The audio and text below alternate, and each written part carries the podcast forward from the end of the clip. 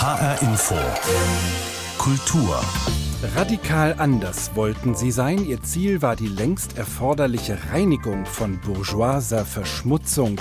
So hieß es im Gründungsmanifest der Künstlergruppe Darmstädter Sezession vor genau 100 Jahren. Nach Kaiserreich und Krieg wollte die Gruppe endlich selbst definieren, was Kunst ist. Wir hatten ja damals noch immer einen Kaiser, der sagte, was Kunst ist, das bestimme ich. Und das ging natürlich mit solchen jungen Leuten, die nun aus dem Krieg kamen, ging nun nicht mehr. Sagt Horst-Dieter Bürkle, Ehrenvorsitzender der Darmstädter Sezession. Am 8. Juni 1919 wurde die Künstlervereinigung gegründet. Jetzt feiert die Darmstädter Sezession ihren 100. Geburtstag mit einem 100 Tage langen Kunstfestival. Über Darmstadt und die künstlerische Avantgarde sprechen wir in dieser Sendung mit Philipp Gutbrot, dem Direktor des Instituts Mathildenhöhe. Außerdem Digital Revolution. Eine Ausstellung zeigt, wie digitale Technik Kino, Film und Video verändert und der Traum in uns, wie sich Norwegen auf der Frankfurter Buchmesse präsentieren will. Die Kultur in HR Info mit Christoph Schäffer. 8. Juni 1919. Das ist das Geburtsdatum der Darmstädter Sezession. Die Künstlergruppe gibt es bis heute, doch in Darmstadt lebt und arbeitet nur noch ein Teil ihrer Mitglieder. Der 100. Geburtstag wird aber in und um Darmstadt herum mit einem hunderttägigen Kunstfestival begangen, unter dem Motto Den Bogen spannen. Meine Kollegin Petra Demand blickt voraus und zurück. 1919 in Darmstadt. Der Erste Weltkrieg war gerade zu Ende, der Großherzog vom Arbeiter- und Soldatenrat abgesetzt. Die Zukunft ungewiss. Dabei war Darmstadt sicherlich nicht der schlechteste Ort für Künstler in jener Zeit, erklärt Ines Gengelbach vom Vorstand des Fördervereins der Darmstädter Sezession. Großherzog Ernst Ludwig hat ja da für ein bestimmtes Klima gesorgt, indem er das mit der Mathildenhöhe initiiert hat und damit auch, äh, sagen wir mal, den Beginn einer Tradition von in Darmstadt leben die Künste, was ja auch lange Zeit auf dem Poststempel der Stadt Darmstadt war. Aber jetzt, nach dem Krieg, war die Situation doch nochmal eine ganz andere, betont Horst-Dieter Bürkle. Er hat gerade sein Buch zur Geschichte der Darmstädter Sezession fertiggestellt. Da waren welche drunter, wie zum Beispiel ein Carlo Mierendorf. Die hatten ihr Notabitur gemacht, um sofort anschließend im Krieg zu verschwinden. Dann kamen die zurück und merkten, Jetzt brechen andere Zeiten an. Politisch wollten sie sein, radikal und gegen die Bourgeoisie. Bildhauer, Maler, aber auch Schriftsteller und Dichter waren dabei. Die hatten ja damals noch immer einen Kaiser, der sagte, was Kunst ist, das bestimme ich. Und das ging natürlich mit solchen jungen Leuten, die nun aus dem Krieg kamen, ging nun nicht mehr. Schon im September eröffneten sie die erste Ausstellung. Im Folgejahr präsentierten die Sezessionisten eine bedeutende Expressionismus-Ausstellung auf der Mathildenhöhe mit Werken von Darmstädter Künstlern neben solchen von Otto Dix, Pablo Picasso oder Kurt Schwitters. Aber die politischen Verhältnisse gingen in eine andere Richtung. Die Darmstädter Sezession ist unter den Nationalsozialisten zwar nicht verboten worden, aber weiter so als Künstler zu arbeiten wie bisher war unmöglich geworden. Die hatten ja dann diese gloriose Erfindung, dass man Mitglied der Reichskulturkammer sein musste.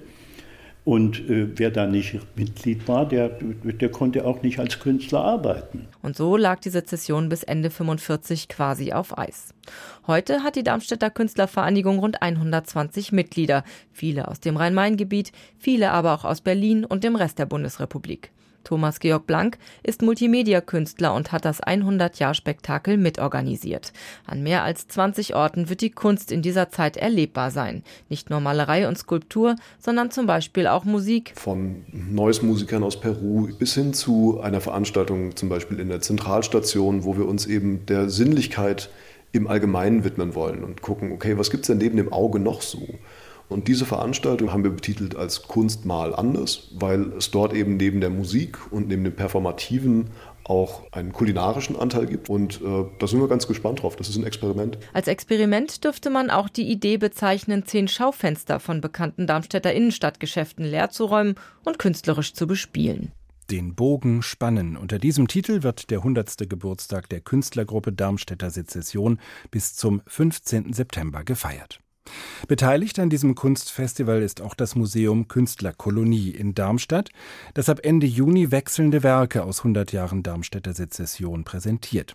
Ich habe darüber und über die Geschichte der Künstlergruppe mit dem Direktor des Instituts Mathildenhöhe, Philipp Gutbrot, gesprochen. Meine erste Frage, gibt es denn sowas wie ein typisches Werk, an dem der künstlerische Anspruch der Darmstädter Sezession deutlich wird? Nein, also ein Werk, was die Darmstädter Sezession zusammenfassen würde, gibt es aus meiner Sicht nicht. Es gibt auch nicht die Darmstädter Sezession, sondern gibt verschiedene Phasen ähm, dieser spannenden Künstlerbewegung. Ein Werk, worauf sich, sage ich mal, die Mitglieder berufen, ist tatsächlich dieser Bogenschütze von Ernst Moritz Engert. Und das finde ich schon interessant. Das ist ein Scherenschnitt, was entstanden ist 1919 und ein Logo der Sezession wurde und immer wieder aufgegriffen worden ist. Also auch nach 1945 taucht dann dieses Logo auf und auch heute ähm, im Titel dieser großen Feier 100 Jahre Darmstädter Sezession, den Bogen, den Bogen spannen, spannen ganz genau. genau. Mhm. Und also da so würde ich Ihre Frage beantworten.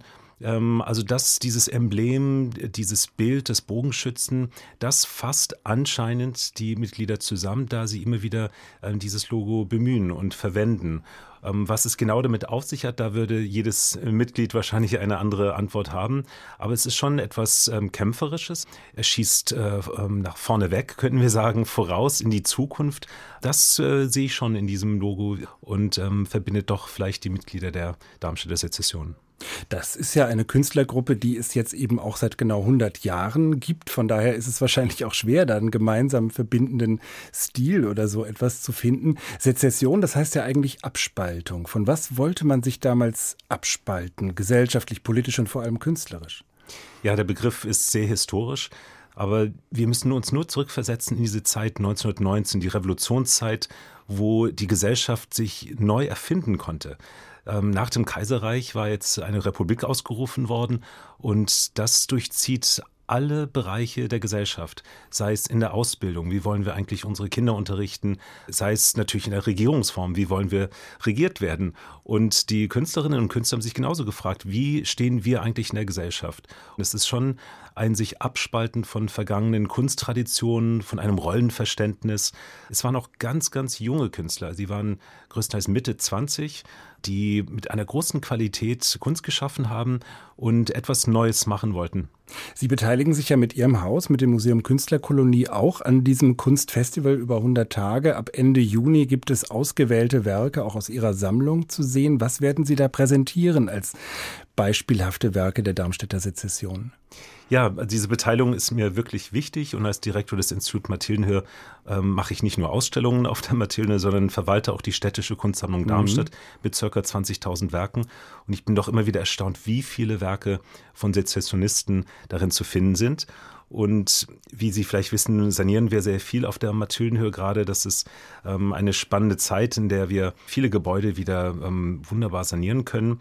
Und so ist das große Ausstellungsgebäude gerade geschlossen wegen der Sanierung. Das Museum Künstlerkolonie ist aber offen und dort werden, wie Sie gesagt haben, wechselweise Werke zu sehen sein. Ich kann hier verkünden, das erste Werk, das ist von Karl Gunschmann, einem wirklich der wichtigsten deutschen Maler des Expressionismus aus Darmstadt, und zwar ein Porträt von Hans Schiebelhut. Und das Schöne ist, dass beide Gründungsmitglieder der Darmstädter Sezession waren. Diese Gemeinschaft von Künstlerinnen und Künstlern, Schriftstellern, Musikern etc., das ist in diesem Porträt wunderbar verkörpert. Und ich kann auch einen draufsetzen, dass das Werk ähm, zur städtischen Kunstsammlung kam, aus dem Sitz von Fritz Usinger, auch ein Schriftsteller, auch ein ähm, Gründungsmitglied der Darmstädter Sezession. Also haben wir so ein Dreigespinst von Künstlern und Schriftstellern und das präsentieren wir im Museum Künstlerkolonie aber nicht für die gesamten 100 Tage, sondern wir werden ähm, wechselnde Werke dort auch zeigen und äh, weiteres möchte ich an dieser Stelle noch nicht bekannt geben. Also da kann man sich überraschen lassen. Ja, Als genau. äh, Direktor der Mathildenhöhe beschäftigen Sie sich ja eigentlich mit einer Zeit, die kurz vor der Gründung der Darmstädter Sezession liegt. Da haben Sie den Jugendstil im Fokus. Wenn Sie mal auf das Darmstadt des frühen 20. Jahrhunderts blicken, was war das für ein gesellschaftliches Klima, was dort auch so viel Kreatives ermöglicht hat, wie eben einerseits die Künstlerkolonie, die ganzen Bauten, äh, die ja auch Weltkulturerbe werden sollen und auf der anderen Seite eben jetzt diese Künstlergruppe Darmstädter Sezession. Ja, Sie haben genau das Stichwort genannt, äh, UNESCO-Welterbe. Ähm, ich komme schon immer wieder ins Staunen und auch ins Schwärmen, muss ich sagen, wenn ich mir diese Zeit vornehme um 1900. Also Darmstadt war wirklich im Zentrum der Kunstwelt. Wenn äh, wir schauen, wer hat eigentlich über diese erste Ausstellung der Darmstädter Künstlerkolonie 1901 berichtet, da finden wir die New York Times, da finden wir Zeitungen aus der ganzen Welt. Wir wissen aus den Gästebüchern, wer alles da war. Also mhm. schon sehr, sehr beeindruckend. Und dieser junge Großherzog, der gerade mal mit 23 Jahren Großherzog wurde, ähm, eine ganz internationale Figur, ähm, Enkel von Queen Victoria, ist auch in England aufgewachsen. Er bereiste die Welt bis nach Indien. Ähm, der hat wirklich in Darmstadt ein Zentrum für die Architekturreform, für moderne Architektur und Design geschaffen und hat sich immer selbst als internationale Persönlichkeit vorgestellt. Ähm, das ist etwas, was diese Zeit in Darmstadt wirklich auszeichnet. Eine ganz große Internationalität ähm, im Widerspruch zum Kaiser. Das hat Ernst Ludwig auch in seinen Erinnerungen geschrieben. Ähm, also nicht kein Nationalismus, kein lokales äh, Versessensein, sondern wirklich Personen aus der ganzen Welt geholt äh, nach Darmstadt immer wieder, aber auch äh, durchaus ein Patriot, der eben sein Hessenland zum Erblühen bringen wollte. Das war immer sein Motto, aber er wusste, er kann Hessen zum Erblühen bringen, indem er eben viele internationale Kontakte ermöglicht. Und das sehen wir bis 1914. Ähm, das sehen wir also, während er Großherzog ist. Er wurde entmachtet im Jahr 1918 und ähm, war trotzdem weiter ganz wichtig für Darmstadt, hat vieles bewirkt. Aber diese Blütezeit, um die geht es dann bei unserer Welterbebewerbung. Und ähm, da sehen wir auch jetzt noch, wie sehr Impulse für den internationalen Stil, für das Bauhaus zum Beispiel gesetzt worden sind ähm, im Jahr 1901 bis 1914. Wenn wir nochmal auf die Darmstädter Sezession zurückkommen, die ja jetzt ihren 100. Geburtstag feiert, also immer noch am Leben ist, dann hat sie Mitglieder, die überwiegend nicht mehr oder nicht in Darmstadt leben und arbeiten. Äh, ist das auch ein Indikator dafür, dass Darmstadt diese Rolle heute nicht mehr spielt oder wie würden Sie das interpretieren? Also die Zäsur ist äh, gewaltig natürlich im Dritten Reich äh, durch die Nazi-Diktatur, ähm, wo die ganze Kultur gleichgeschaltet worden ist. Es ging wirklich nur um, um nationalistische Kunst. Und wir sehen gerade bei der Darmstädter Sezession äh, viele Künstler und Schriftsteller, die in KZs gesteckt worden sind, umgebracht worden sind. Ähm, Ludwig Meitner, ein orthodoxer Jude, ähm, der hat sogar geschafft, 1939 noch äh, Deutschland zu verlassen nach London. Das finde ich auch sehr bemerkenswert. Ähm, aber viele Mitglieder der Darmstädter Sezession eben wurden ähm, ja, verfemt, verfolgt, eingesperrt, äh, ermordet. Dann gab es die schwere Kriegszerstörung 1944, die Bombennacht. Also das war eine unglaubliche Zäsur. Und Sie könnten denken, dann war es das erst einmal mit der Kultur. Aber es ist doch erstaunlich, wie nach 1945 anhand der vielen künstlerischen Positionen in der Stadt ähm, ein Neuanfang geschaffen wurde. Ähm, wenn Sie jetzt nach der heutigen Zeit fragen, wir haben natürlich für die Größe der Stadt, die ja keine Millionenstadt ist natürlich, ähm, schon erstaunlich viele kulturelle Institutionen, ähm, internationale Festivals, ähm, wo Personen aus der ganzen Welt kommen. Also in Darmstadt leben weiterhin die Künste, das kann man schon sagen. Ja. Und jetzt wird eben 100 Tage lang der 100. Geburtstag der Darmstädter Sezession gefeiert. Den Bogen spannen, haben Sie schon gesagt, so heißt das Programm. Äh, neben dem, was Sie selbst im eigenen Haus zeigen, worauf freuen Sie sich da am meisten bei diesem Kunstfestival? Ja, ich bin wirklich sehr, sehr beeindruckt. Das kann ich sagen. Ich gehöre nicht zu den Organisatoren. Äh, ich bin wirklich sehr beeindruckt ähm, von diesem Festival. Und wenn ich etwas herausgreifen ähm, wollte, dann wäre es zum Beispiel die Tatsache, dass die Kuratoren der verschiedenen Ausstellungen, die es zu sehen geben wird in Darmstadt, ähm, selber Mitglieder der Sezession sind. Und das finde ich immer wieder spannend zu sehen. Zum Beispiel äh, der Maler Gerd Winter wird eine Ausstellung kuratieren und einfach äh, wie er Gemälde hängen wird, der Blick von einem Künstler zum anderen, einer Künstlerin zur anderen, das ist etwas, was mich sehr, sehr interessiert. Wie werden dort Werke inszeniert werden? Und das gibt es in ganz vielfacher Form. Es gibt äh, äh, Musikkonzerte, weil mehrere Sezionisten auch ähm, äh, nicht nur vielleicht Künstler sind, sondern auch Musiker. Und äh, so wird es Konzerte, Performances geben. Also der Bogen wird gespannt, auch über die ähm, ganzen Medien hinweg, über die Stile hinweg.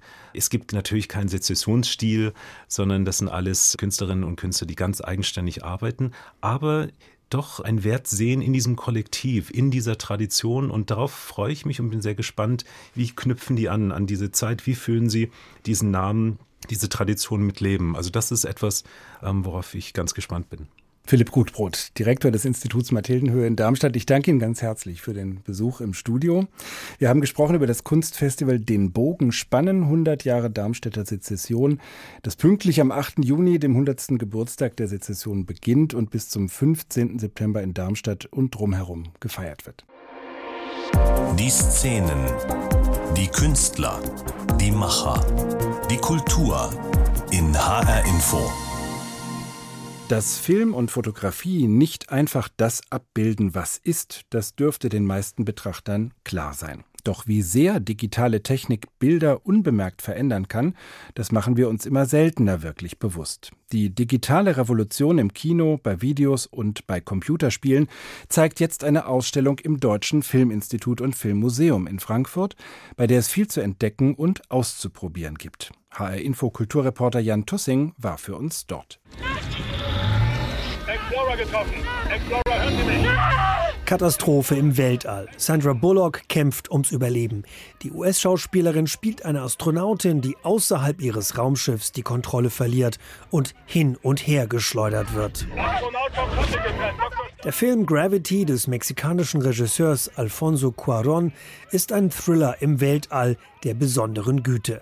Er gewinnt 2013 sieben Oscars, darunter bester Film und beste Spezialeffekte. Wie der Film entstand, die digitalen Tricks und Kniffe, das sehen wir im Deutschen Filminstitut in Frankfurt. Projektleiterin Stefanie Plappert steht vor der Gravity Lichtbox, auf der eine verzweifelte Sandra Bullock zu sehen ist. Für Quaron, den Regisseur, waren zwei Dinge super wichtig. Er wollte gerne die Lichtverhältnisse im Weltraum nachahmen und zwar möglichst realistisch. Und er wollte die Möglichkeit haben, den Eindruck von Schwerelosigkeit möglichst nahtlos zu erzeugen. Und deswegen wurde die Schauspielerin auf einem Drehstuhl festgeschnallt und je nach Filmhandlung hin und her geschleudert. Sandra Bullock musste nur ihr Gesicht bewegen. So entstand Gravity, einer der erfolgreichsten Filme der Neuzeit. Wie Filmemacher und Künstler neue digitale Technologien nutzen, erklärt die interaktive Ausstellung im Deutschen Filminstitut in Frankfurt. Wir schauen uns hier tatsächlich eine ganze Geschichte von Revolution im digitalen Bereich an. Es geht um die Auswirkungen von digitalen Technologien auf das Machen von Kunst. Schon der Begriff Kunst ist natürlich ein sehr breiter.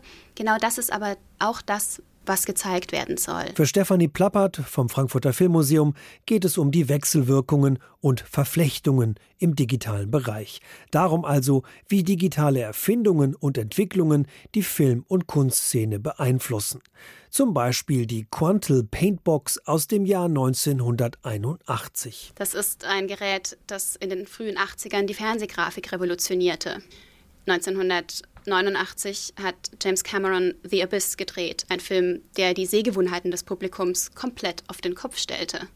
Und beide Projekte wurden möglich durch etwas, was heute als Photoshop ein beliebtes Programm unter Grafikerinnen und Grafikern ist. Mit vielen Filmausschnitten werden digitale Entwicklungen erklärt und anschaulich gemacht. Natürlich dürfen dabei auch Videospiele nicht fehlen. An etlichen Tischen können spielfreudige Besucher Videospiele aus der digitalen Vor- und Frühgeschichte testen. Das macht Spaß. Überall bimmelt und klingelt es. Unzählige Exponate zum Anfassen, nicht nur für Nerds. Mitbringen sollten Besucher einen ausgeprägten Spieltrieb, eine Faszination fürs Kino und auch Englischkenntnisse, denn die Ausstellung Digital Revolution wurde vom Londoner Barbican Center konzipiert und für das Deutsche Filmmuseum angepasst. Ein Besuch, der sich auf jeden Fall lohnt. Digital Revolution. Die Ausstellung im Deutschen Filmmuseum in Frankfurt ist bis zum 20. Oktober zu sehen. Jan Tussing berichtete. HR Info. Kulturtipp. Und der kommt heute von Matthias Pees, dem Intendanten des Künstlerhauses Musanturm in Frankfurt. Das Frankfurt Lab in der Schmidtstraße hinterm Gallus wird zehn Jahre alt und blickt in die Zukunft, in die nächsten zehn Jahre schon voraus. Das ist ja eine sehr visionäre Institution, die da gegründet wurde vom Künstlerhaus Musanturm, von der heutigen Dresden-Frankfurt Dance Company, von der Hessischen Theaterakademie und der Hochschule für Musik und Darstellende Künste und vom Ensemble Modern. Diese fünf Institutionen teilen sich diese Räume dort in der Schmidtstraße und seit zwei Jahren wird das ganze Projekt vom Land Hessen und von der Stadt Frankfurt finanziert. Und das Geld, was diese Partnerinstitutionen einbringen, das bleibt jetzt endlich über für die Kunst. Und ähm, dieses Geld wird zum Beispiel ausgegeben für das Flap Festival, das Frankfurt Lab Festival, was vom 12. bis 16. Juni in der Schmidtstraße stattfindet und wo alle Partnerinstitutionen Tag und Nacht Projekte und künstlerische Beiträge einbringen. Und eröffnet wird das Flap Festival, das Frankfurt Lab Festival, mit einer Improvisation visionär vom Ensemble Modern und der Dresden Frankfurt Dance Company. Die tanzen auf dem Kulturcampus in Bockenheim, also auf dem zukünftigen Kulturcampus in Bockenheim, Open Air und es wird live ins Frankfurt Lab übertragen, wo es Worte und Torte zur Eröffnung geben wird. Der Hintergrund ist, dass das Frankfurt Lab ja eines Tages auf dem Gelände des Kulturcampuses neben dem Neubau der Hochschule für Musik und Darstellende Kunst neu gebaut werden soll. Die Grundflächen werden schon mal vorgetanzt und warm getanzt von der Dresden Frankfurt Dance Company. Ein anderes tolles tolles Projekt ist die Odisseia, die Odyssee der brasilianischen Theatergruppe Compania Hiato des Regisseurs Leonardo Moreira. Die werden also über mehrere Stunden lang ihre ganz eigene Version von Homers Odyssee ins Heute übertragen, in heutige Alltagserlebnisse von Menschen wie dir und mir. Oder ein ganz tolles Konzert, was läuft zum Abschluss des Festivals, Atmosphären mit Werken von Ligeti und anderen, die das Ensemble modern zusammen mit dem Hochschulorchester der HFMDK Frankfurt aufführt. Das Programm ist ist irre. Es gibt ganz viele tolle Arbeiten auch von Studierenden der Hessischen Theaterakademie, also der Hochschulen, die im Verbund der Hessischen Theaterakademie versammelt sind. Also einfach mal nachschauen, was da alles läuft. Ein pralles Programm, das empfehle ich. Das war der HR Info Kulturtipp von Matthias Pees, dem Intendanten des Künstlerhauses Musanturm. Er empfiehlt das Frankfurt Lab Festival oder kurz FLAP Festival vom 12. bis 16. Juni in Frankfurt in der Schmidtstraße. Der Sommer hat gerade erst begonnen und wir denken schon wieder an den Herbst, genauer gesagt an die Frankfurter Buchmesse vom 16. bis 20. Oktober. Gastland ist in diesem Jahr Norwegen. Die Pläne für ihren Buchmessenauftritt haben die Norweger in diesen Tagen im Frankfurter Museum Angewandte Kunst vorgestellt. Ursula Mayer war für uns dabei. Lautlos horchend hört ich seinen Huf im harten Firnschnee knirschen Seh vom einen Horn die Zacken, wind mich durch Geröll und Wacken vorwärts und verdeckt von Steinen, seh ich einen Prachtbock, einen, wie man ihn seit Jahrzehnten, sag ich dir, hier nicht gesehen. Der Schauspieler Maxi Monischek trägt eine Passage vor aus dem norwegischen Theaterklassiker Per Gynt. Diesmal ausnahmsweise im Museum für angewandte Kunst. Normalerweise steht er auf der Bühne des Frankfurter Schauspiels. Das hat dieses Jahr dieses und viele andere norwegische Stücke im Programm. Das Ganze ist Teil eines umfangreichen Kulturprogramms, das den Gastauftritt Norwegens auf der Frankfurter Buchmesse begleitet. Projektleiter Holda Gwyfmundsson erklärt. Es wird große Ausstellungen geben, besonders natürlich in der Schirn und im Museum für angewandte Kunst. Das ganze Museum wird in ein House of Norway verwandelt und das gibt natürlich einen großen Überblick über all das, was man in Norwegen sehen und erleben kann. Aber natürlich spielt die Literatur die Hauptrolle beim Gastauftritt Norwegens bei der Frankfurter Buchmesse. Sind fast 80 norwegische Schriftsteller vertreten, längst nicht nur Bestsellerautoren wie Junesbö und Maja Lünde. Margit Walsö, Direktorin der norwegischen Schriftstellervereinigung Norla, erzählt. Also die öffnen die Türen für andere, neue Autoren, aber es braucht natürlich immer noch Unterstützung, damit diese neuen Stimmen auf dem internationalen Buchmarkt auch gehört werden. Diese neuen Autoren beschäftigen sich zum Teil mit ganz neuen Themen, etwa mit dem Thema Umweltschutz oder der Meinungsfreiheit. Und doch gibt es etwas, was zumindest viele norwegische Autoren gemeinsam haben, findet Jürgen Boos, der Direktor der Frankfurter Buchmesse. Sie haben was Selbstreflexives, ja, also dass man mit sich selbst beschäftigt, mit den Menschen in der Gesellschaft. Und es ist ja eine kleine Gesellschaft, das kennt jeder jeden, ja, und damit wird natürlich jede Äußerung auch öffentlich. Und das schlägt sofort wieder zurück auf die Bücher und das hat mich so fasziniert. Die Literatur Norwegens, sie bekommt dieses Jahr sogar königliche Unterstützung.